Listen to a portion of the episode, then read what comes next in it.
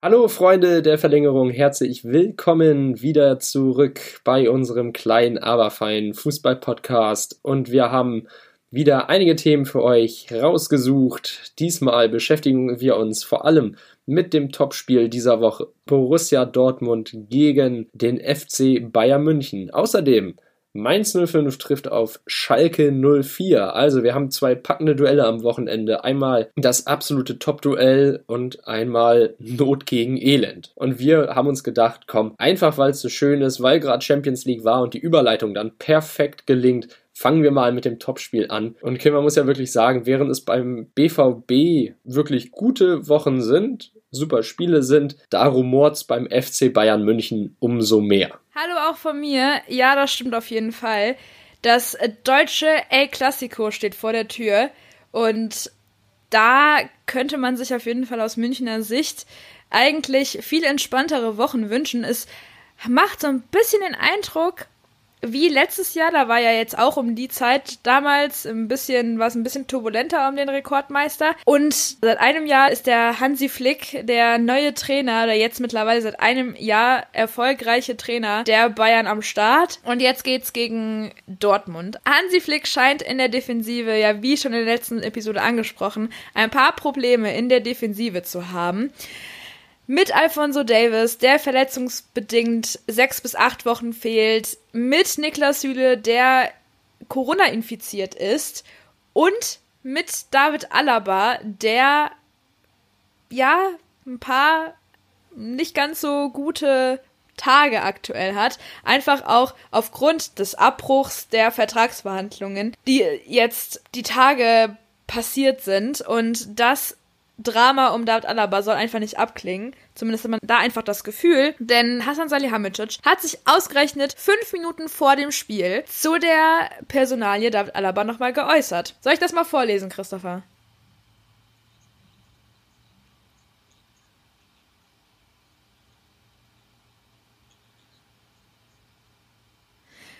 Ja, das war auf jeden Fall eine Art Gespräch, was er dann mit dem Sky-Reporter da fünf Minuten vorher getätigt hat. Und er hat dazu gesagt, ich zitiere, ich kann sagen, was passiert ist. Wir haben verhandelt und David ein Angebot vorgelegt. Das hat er abgelehnt. Wir haben uns vor zehn Tagen dann nochmal zusammengesetzt und noch einmal ein Angebot vorgelegt mit einer Frist. Wir haben David und seinen Berater informiert, dass wir das Angebot zurückziehen werden, wenn die Frist abgelaufen ist. Das haben wir getan. Ich habe am Samstag nochmal mit seinem Berater gesprochen und dann am Sonntag nochmal das Gespräch mit David gesucht, weil ich wissen wollte, was los ist. Aber es kam nicht mehr viel. Dann wurde er über eine mögliche Zukunft von David Alaba trotz allem beim FC Bayern angesprochen, also ob da noch irgendwie was zu holen ist. Egal wie, dann meint Hassan Salihamidzic dazu, ich weiß nicht mehr, wie wir zurück und zusammenfinden sollen. Wir haben ein Angebot vorgelegt, jetzt jetzt müssen wir uns damit beschäftigen, dass David uns verlassen wird. Wir wollten irgendwann Planungssicherheit haben und wissen, wie es weitergeht. Und dann haben wir uns im Club alle zusammen so entschieden. Jerome Boateng, Lucas Hernandez,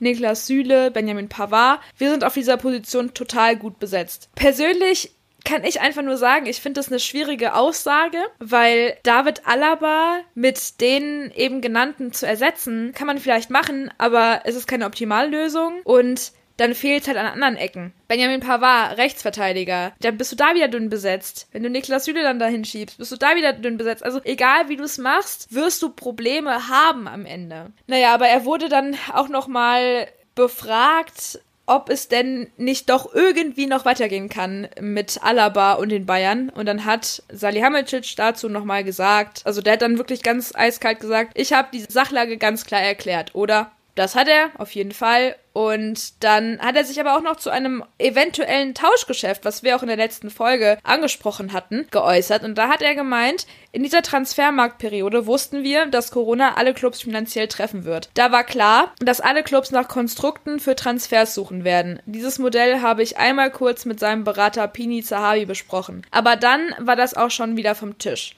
Wenn ein Spieler wie er einen Club am Ende der Saison ablösefrei verlässt, ist das ein Supergau.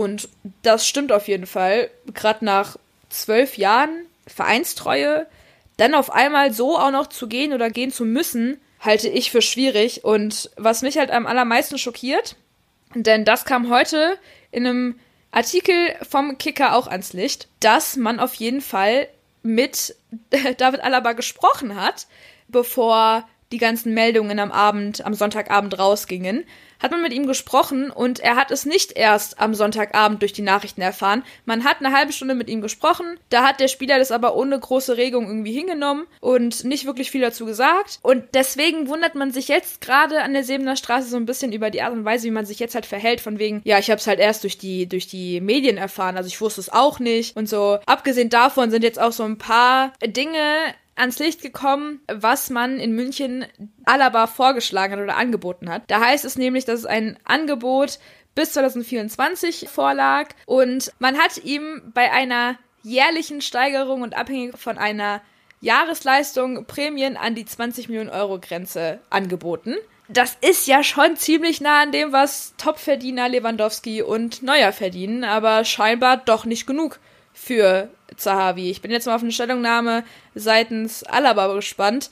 Ich glaube, das wird da aber auch wieder so ein Ding werden wie in der Pressekonferenz für ein paar Tagen. Das wird auf jeden Fall eine Schlammschlacht und ein kleiner Rosenkrieg. 20 Millionen, das ist ja jetzt nicht gerade eine kleine Summe. Also ich bin mir auch ziemlich sicher, dass da viele Prämien dabei sind, die David Alaba mit Sicherheit erfüllen könnte. Vielleicht jetzt nicht, wenn da drin steht, alle 15 Tore kriegt er eine Million nochmal extra. Nee, das glaube ich nicht. Aber halt schon, dass er für zu null Spiele was kriegt oder wenn er über einen gewissen Zeitraum jetzt einen Loyalitätsbonus oder so bekommt, jedes halbe Jahr vielleicht. Also 20 Millionen sind eigentlich in meinen Augen schon echt eine richtig starke, heftige Summe und ich bin sehr überrascht, wenn diese Zahlen so sind, wie sie sind, dass David Alaba bzw. sein Berater da gesagt hat, nee, nee, das Angebot ist zu niedrig, das schlagen wir aus. Und was das andere angeht, dass David Alaba sagt, er habe ja erst in den Medien davon erfahren, das glaube ich halt auch nicht so wirklich. Also du berichtest ja davon, dass es da dieses Treffen gab, beziehungsweise du berichtest, was andere berichten, dass es dieses Treffen gab. Und das kann ich mir auch sehr gut vorstellen, denn ich glaube nicht, dass der FC Bayern München einem Spieler öffentlich in den Medien erstmal die Abfuhr erteilt. Also ich glaube, da gab es das Gespräch und Herbert Heiner mit seinem Auftritt beim BR, da hat er einfach nur noch mal weitergegeben, was das Ergebnis dieses Gespräches war. Und das ist eigentlich für mich dann unverständlich, wie David Alaba sagen kann, er habe erst in den Medien davon erfahren, er fühle sich vom Verein nicht gedeckt, nicht geschützt, nicht wertgeschätzt und deshalb glaube ich, dass hier die Fronten ziemlich verhärtet sind, wenn jetzt natürlich die Frage ist, wer lügt. Hm. Ist natürlich schwierig, weil jetzt hier eine Stimme gegen die andere geht und eigentlich nur jeder entscheiden muss in der Öffentlichkeit, wem glaubt er mehr, dem Spieler oder dem Verein. Muss ja jeder für sich selbst beantworten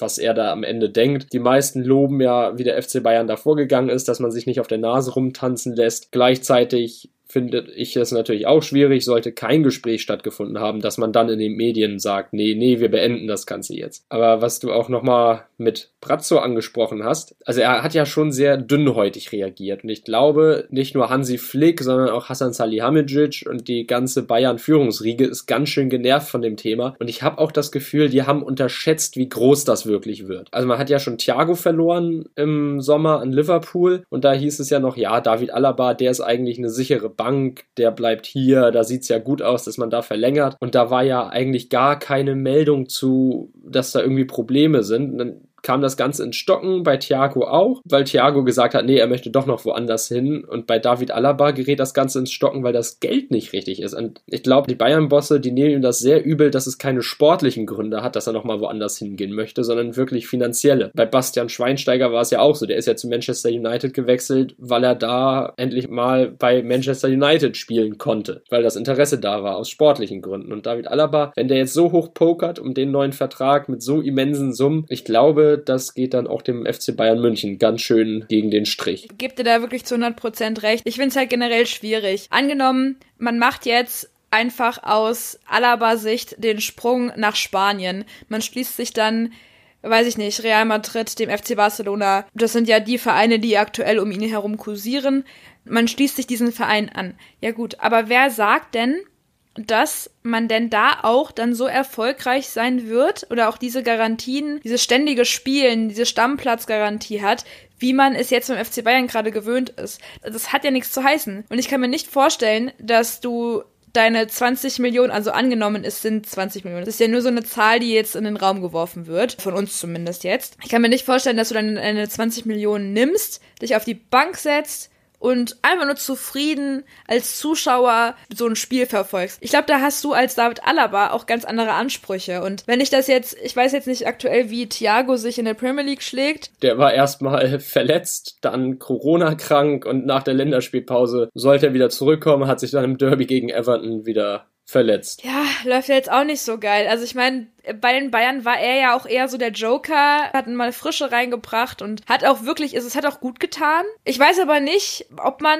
so viel Frische manchmal in der Innenverteidigung braucht als David Alaba. Also finde ich schwierig, finde ich, finde ich schwierig. Bin auf jeden Fall mal gespannt, was da so passiert. Ich kann es mir aktuell eigentlich nicht vorstellen, dass da eine Einigung kommt, aber ich kann mir auch gleichermaßen nicht vorstellen, dass es da irgendwie, dass da in der Saison 21, 22 David Alaba dann nicht mehr für den FC Bayern auflaufen wird. Also es ist irgendwie schwer vorstellbar. Ja, also du hast ja gesagt, bei Real und bei Barca, die wollen ihn.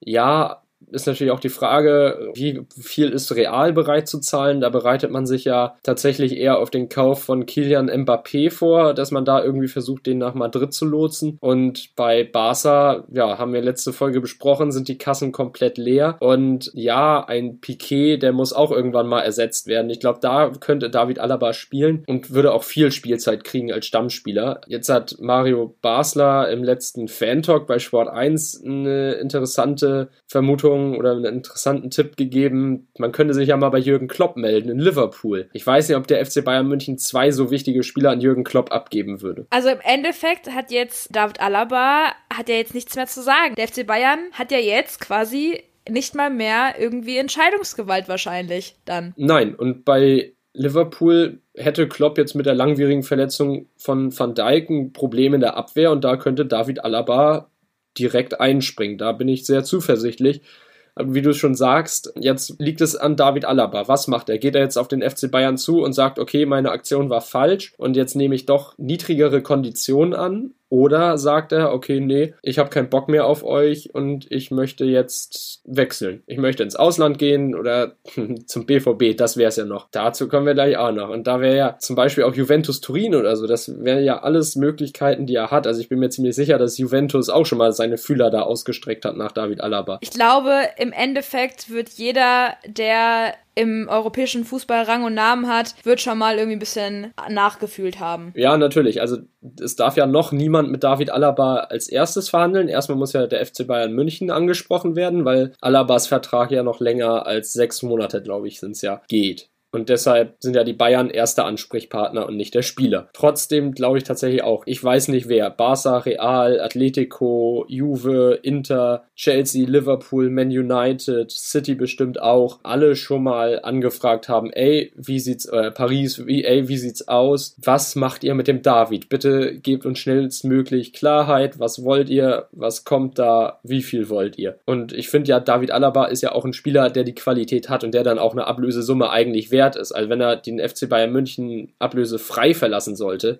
das wäre wirklich Worst Case. Also man verliert einmal einen Leistungsträger, den Hansi Flick sehr schätzt von der Art her und spielerisch und auch macht man dann noch ein Nullgeschäft in der Kasse. Man spart zwar das Gehalt ein, aber im Endeffekt hat man den Jungen ja auch irgendwann mal geholt mit der Absicht, entweder er wird richtig gut und spielt gut oder wenn wir ihn verkaufen, dann machen wir da ein dickes Plus. Das Problem ist ja, es läuft ja ganz genau darauf hinaus, dass man ihn halt wirklich ablösefrei ziehen lassen muss. Ich weiß nicht, was passieren könnte. Oder mal eine Frage an dich. Was könnte passieren? Was wäre die einzige Lösung, damit der FC Bayern von ihrem eigenen Juwel, aus ihrem eigenen Juwel noch ein bisschen was an Geld bekommen können. Was wären da so die Lösungen? Also die einzigen beiden Lösungen, die mir jetzt einfallen, wären entweder ein Transfer im Winter oder dass man sagt, komm, wir verlängern den Vertrag, aber verkaufen dich dann trotzdem im Sommer. Also es ist ja gängige Praxis tatsächlich bei manchen Vereinen, dass man dann sagt, dass man den Vertrag jetzt um keine Ahnung ein oder zwei Jahre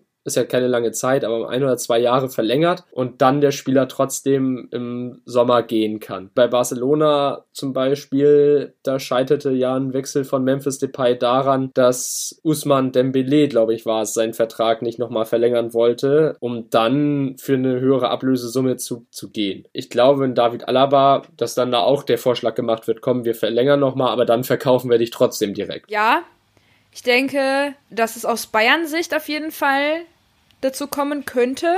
Also, dass das auf jeden Fall das ist, was die Bayern möchten oder wollen würden. Ich kann mir aber nicht vorstellen, dass das im Interesse von David Alaba ist, weil ich habe mal gelesen, dass wenn er Transfer, also ablösefrei geht, bekommt er und sein Berater, die bekommen dann von dem neuen Verein so eine gewisse Anzahl an Geld. Die bekommen dann eine gewisse Anzahl an Geld. Sowas wie eine Entschädigung oder so ein Dankeschön, dass da nicht irgendwie eine Ablöse, eine ziemlich hohe, hohe Ablöse gefallen ist quasi. Das ist wahr. Also die Berater, die kriegen ja ihr Handgeld. Das wird prozentual, glaube ich, aus der Ablösesumme plus nochmal irgendwie eine vereinbarte Summe festgelegt. Und je höher Alaba halt verkauft wird, desto mehr nimmt auch sein Berater ein. Und da kann ein Sahavi ja nur Interesse dran haben, dass er auch möglichst viel profitiert von diesem Deal. Christopher, weißt du, was ich gerade gelesen habe? Auf meinem Handy habe ich gerade eine Mitteilung bekommen. Wir haben ja über Corona gesprochen und Süle und jetzt ist es scheinbar offiziell. Niklas Süle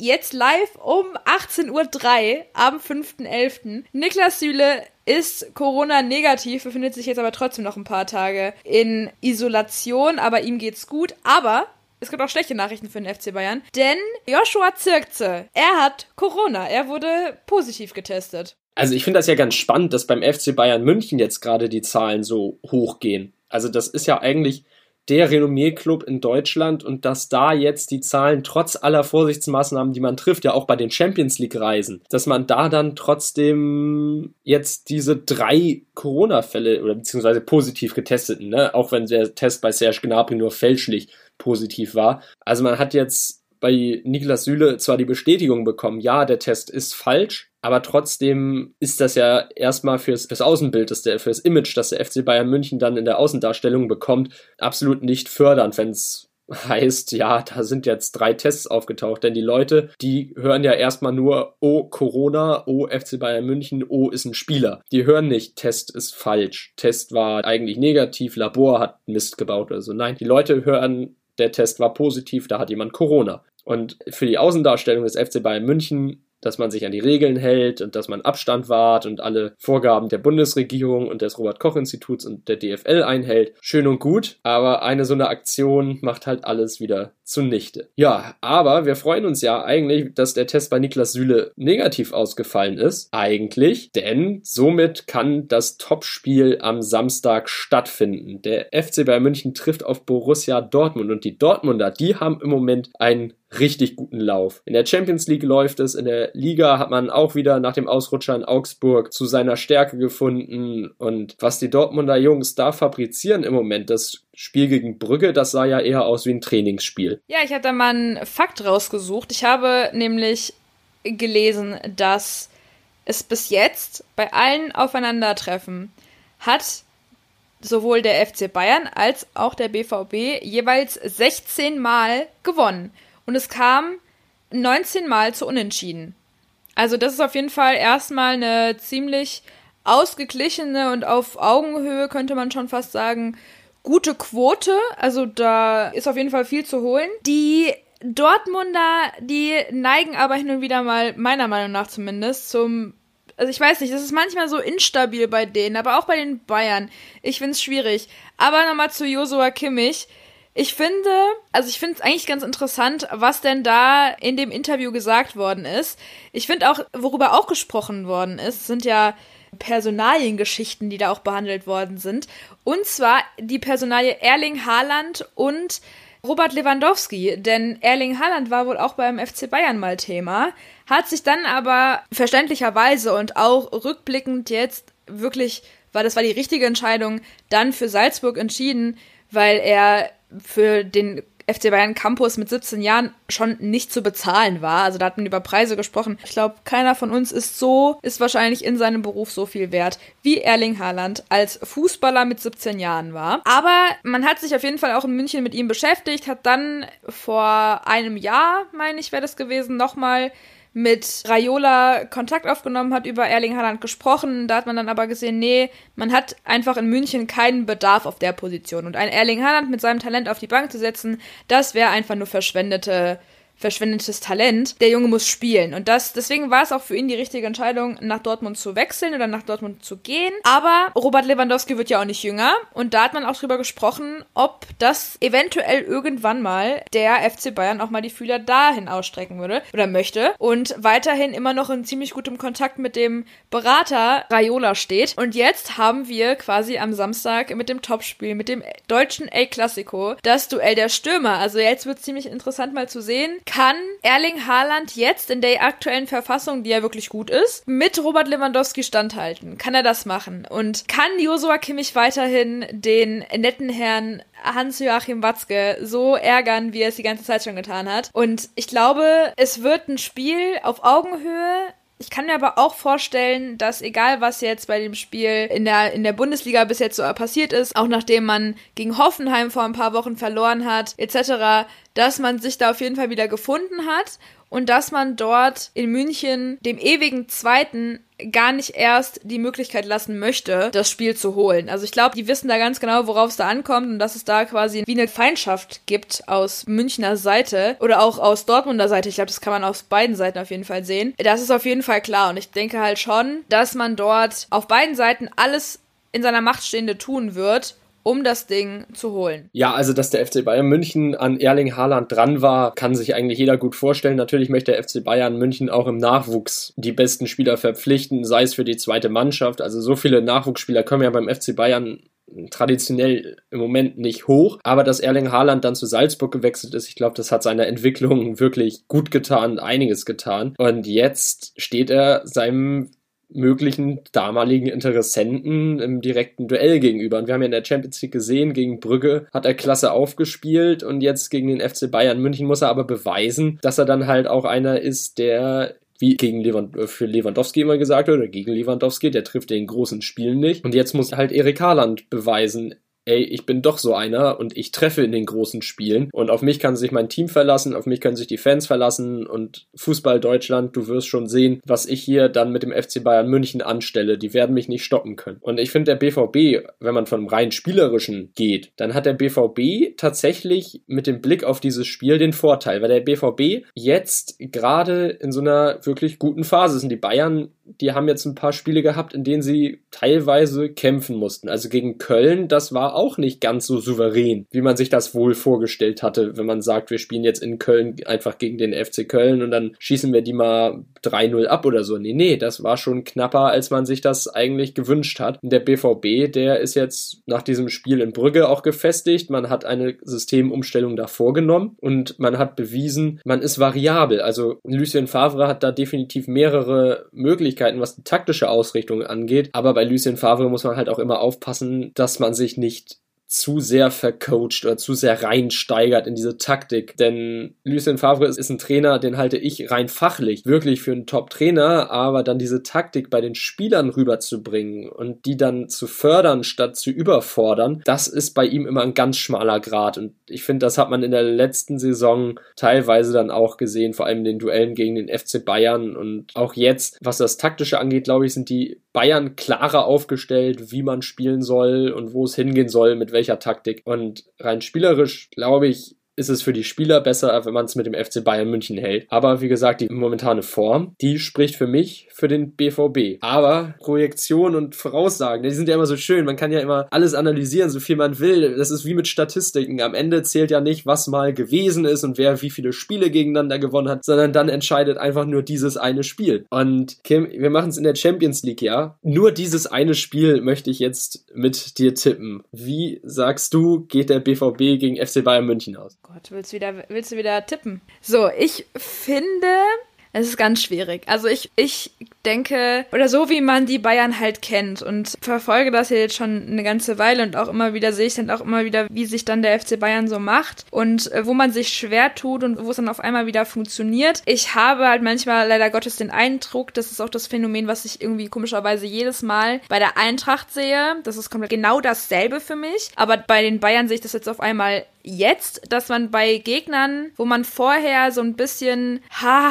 mh, hm, ich weiß es nicht und äh, schwierig und so ganz mit ganz viel Bauchschmerzen quasi reingeht, also wo ich dann zum Beispiel immer ganz viel Bauchschmerzen habe, da spielt man auf, also da funktioniert es dann auf einmal, aber zum Beispiel auch in der Champions League gegen Atletico, also ich war mir sicher, dass das Spiel ein richtiger Arbeitssieg wird. Und dann hat man da 4-0 gewonnen. Gegen Salzburg dachte ich mir auch, okay, das wird anstrengend, ja. Und dann hat man da 6 zu 2 gewonnen. Ich kann mir halt auch vorstellen, dass es auch wieder so ein Spiel wird, dass die Bayern da irgendwas machen werden oder irgendwie mit ganz viel Motivation wieder rauskommen werden, weil die wissen, worum es geht. Die wissen, dass das Spiel, dass da ganz Fußball Deutschland auf dieses Spiel schaut. Deswegen glaube ich, dass man sich da in München gar nicht erst mit beirren lässt und auch so Sachen, das ist ja das, was ich eben gerade gesagt habe, mit dem gegen die ganz starken spielst du auf einmal auf, wie als wärst du hier die Übermacht und gegen die etwas schwächeren, da tust du dich dann irgendwie schwer, oder da werden dann, dann ja die meisten immer geschont, die A-Mannschaft quasi, die der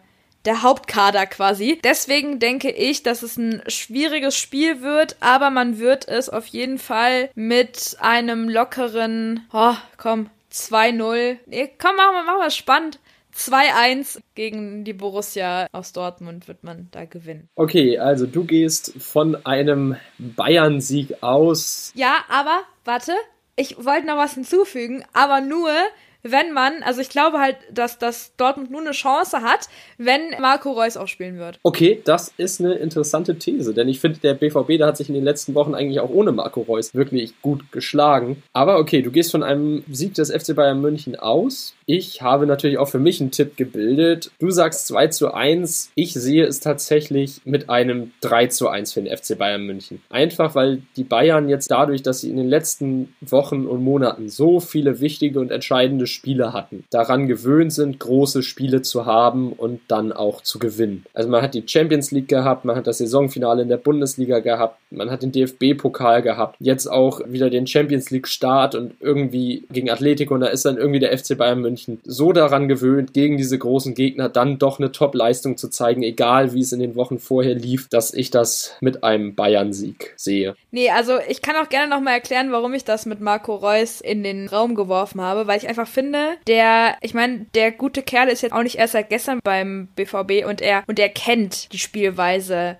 er, er, weiß, wie man gegen den FC Bayern gewinnt. Und ich habe das Gefühl, dadurch, dass ich halt den Eindruck habe, dass der BVB seinen Kader immer weiter verjüngt und diese Mannschaft immer jünger wird, glaube ich, dass man gerade gegen den FC Bayern so eine Art Gameplan braucht und auch so eine gewisse Art und Weise von Ruhe.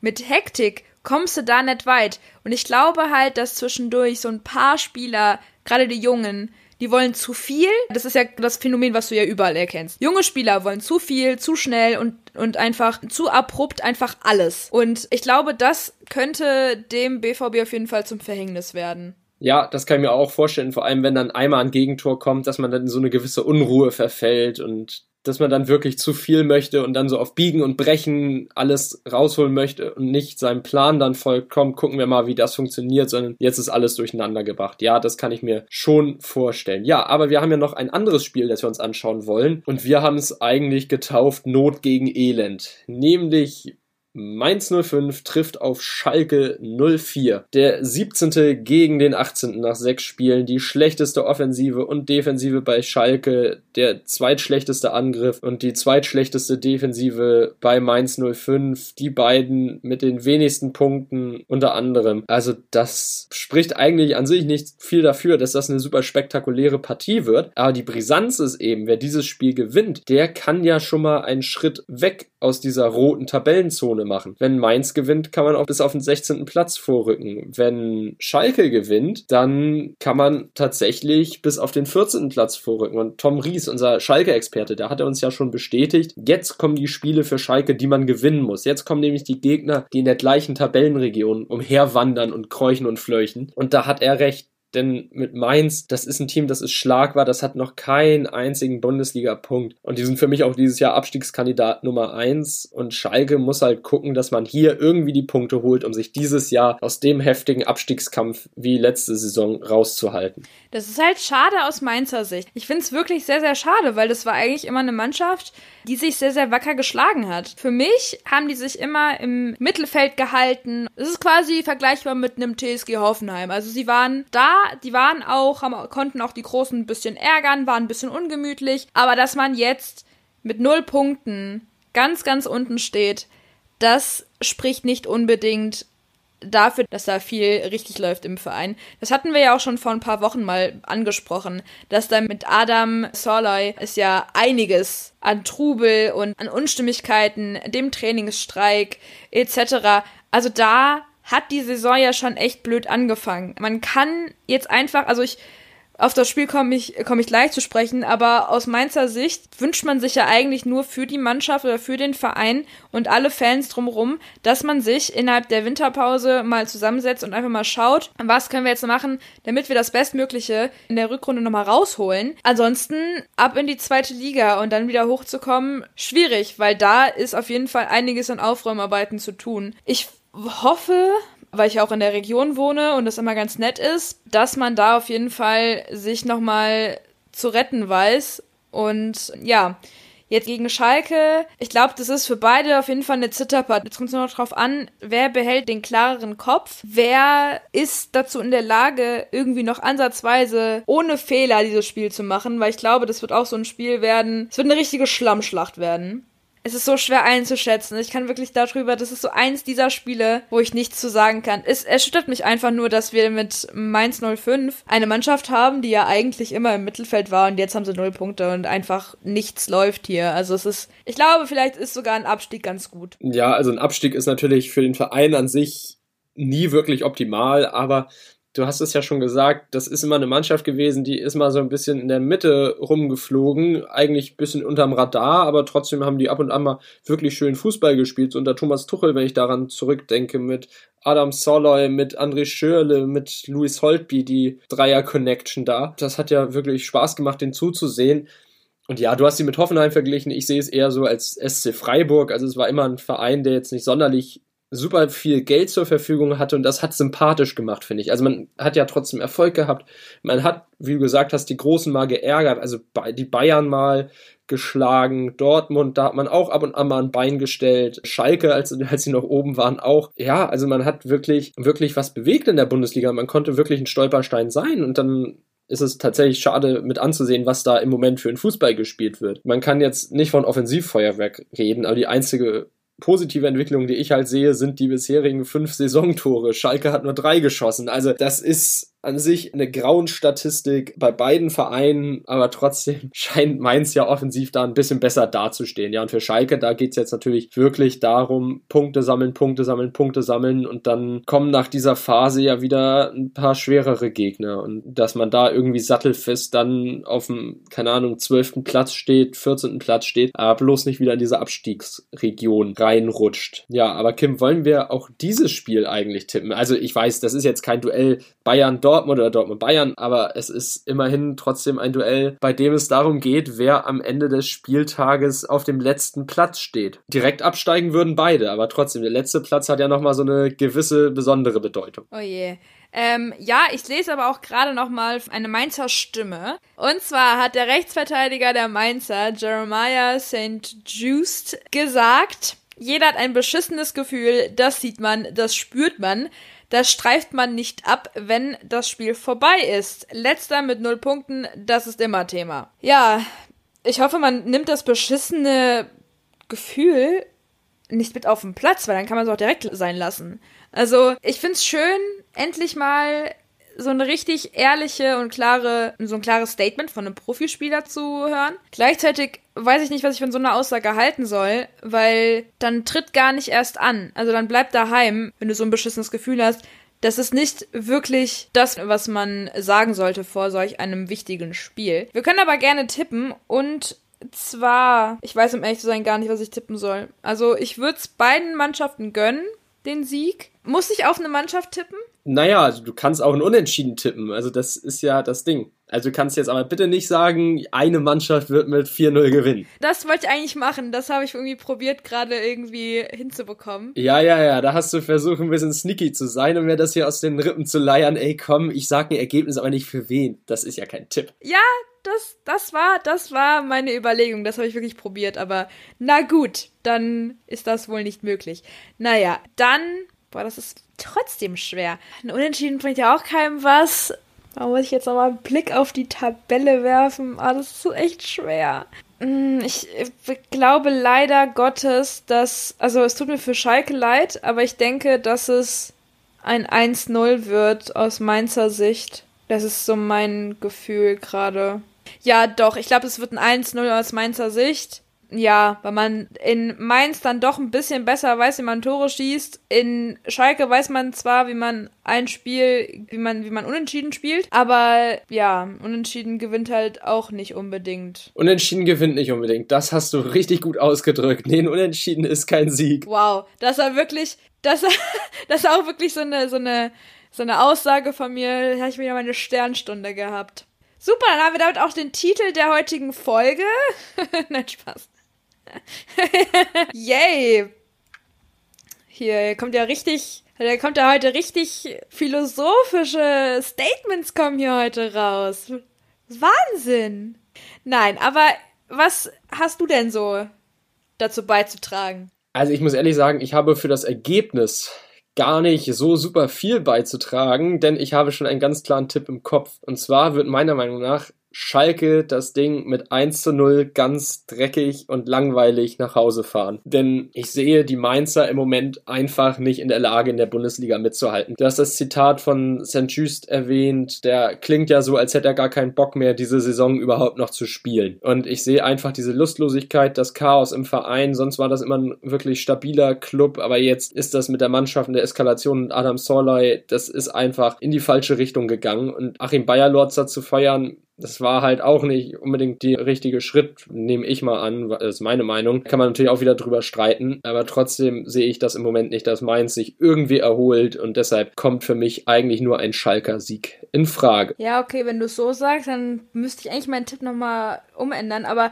ja, und ich glaube, wenn wir mal zwei verschiedene Tipps haben, äh, tut uns das ganz gut. Ja, was tippt denn ihr da draußen? Das würde uns mal interessieren. Tatsächlich für beide Spiele. Ne? Also sagt ruhig, es reicht auch, wenn ihr bei euch einen Tipp abgebt, wie der FC Bayern spielen wird oder Borussia Dortmund spielen wird. Also wer wird das Ding machen? Das wollen wir alles von euch wissen. Das könnt ihr uns alles schreiben. Und zwar auf unserem Instagram-Kanal. Kim, wie heißt der denn? Unser Instagram-Kanal heißt Verlängerung Fußball Podcast. Und da freuen wir uns, wie Christopher schon gesagt hat, jederzeit mit euch zu interagieren. Na klar, und nicht nur da, auch per Mail könnt ihr uns schreiben, einfach verlängerung.podcast.gmail.com und schon haben wir schnell eure Mail bekommen. Ja, und ansonsten können wir ja eigentlich nur viel Spaß beim Hören wünschen, aber natürlich, wie immer, müssen wir wieder ein bisschen Werbung für uns machen, wo man uns denn hören kann. Klar, wer diese Folge schon kennt, der weiß das natürlich, wer diese Folge jetzt bis hierhin gehört hat.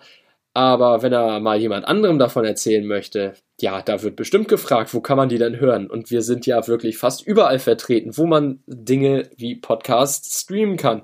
Kim, auf welchen Seiten sind wir denn überall? Also, wir sind auf Audible, wir sind auf Google Podcast, Spotify, Deezer, iTunes, Apple Podcast, wobei das ja dasselbe ist. Dann Podigee, also wir sind wirklich überall, wo es Podcasts gibt.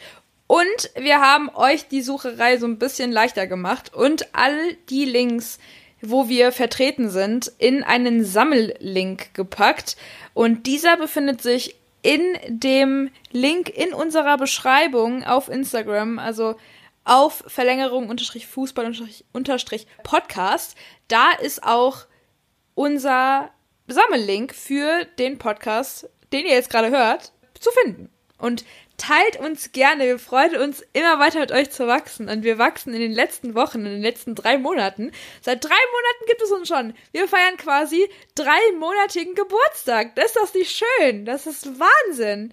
Und seitdem gibt es uns und wir wachsen immer weiter mit euch zusammen und wir hoffen, dass es euch genauso viel Spaß macht wie uns. Ja, und wer nicht nur unserem Podcast folgen möchte, ihr könnt uns natürlich auch so bei Instagram folgen. Da findet ihr dann den Sammellink natürlich auch. Ja, und dreimonatiges, wow, wer hätte das gedacht, als wir angefangen haben, uiuiui, war das eine Zitterei, wird sich das überhaupt so halten, kommt das an bei den Leuten? Und ja, es kommt an. Und es macht echt Spaß. Ich meine, wir halten eigentlich bis jetzt schon länger als manche Beziehungen der siebten Klasse. Oh, ich finde, das ist ein schönes Zitat, das man nochmal in einen Post umwandeln kann. Also, von meiner Seite bedanke ich mich und bedanken wir uns recht herzlich dafür, dass ihr auch diese Folge mal wieder bis zum Ende angehört bzw. durchgehalten habt. Freut uns natürlich, wenn wir jeden Stream kriegen und ihr immer Bock darauf habt, die neueste Folge von Verlängerung zu hören. Uns macht es eine Menge Spaß und wir hoffen, dass es auch länger als die nächsten drei Monate noch weitergehen soll und wird. Deshalb macht's gut, hört gerne immer wieder rein und dann kriegt ihr jede neue Folge mit. Bis dann. Tschüss. Auch von mir vielen Dank fürs Zuhören der heutigen Folge. Nächste Woche ist zwar keine Champions League, wir sind aber trotzdem am Start und fassen die letzten Spieltage nochmal zusammen und schauen mal ein bisschen rum, wie sich unsere deutschen Teilnehmer denn so geschlagen haben, was für Überraschungen es denn sonst noch so gibt und was uns sonst noch so aufgefallen ist. Und vielleicht sogar sprechen wir über Corona. Ich weiß nicht. Wir besprechen das auf jeden Fall nochmal. Aber ähm, wir hören uns dann also nächste Woche zu einer, zu einer kleinen Mini Champions League Rückblick Episode. Bis dahin, bleibt gesund und bleibt zu Hause. Und dann hören wir uns dann. Bis dann. Tschüss.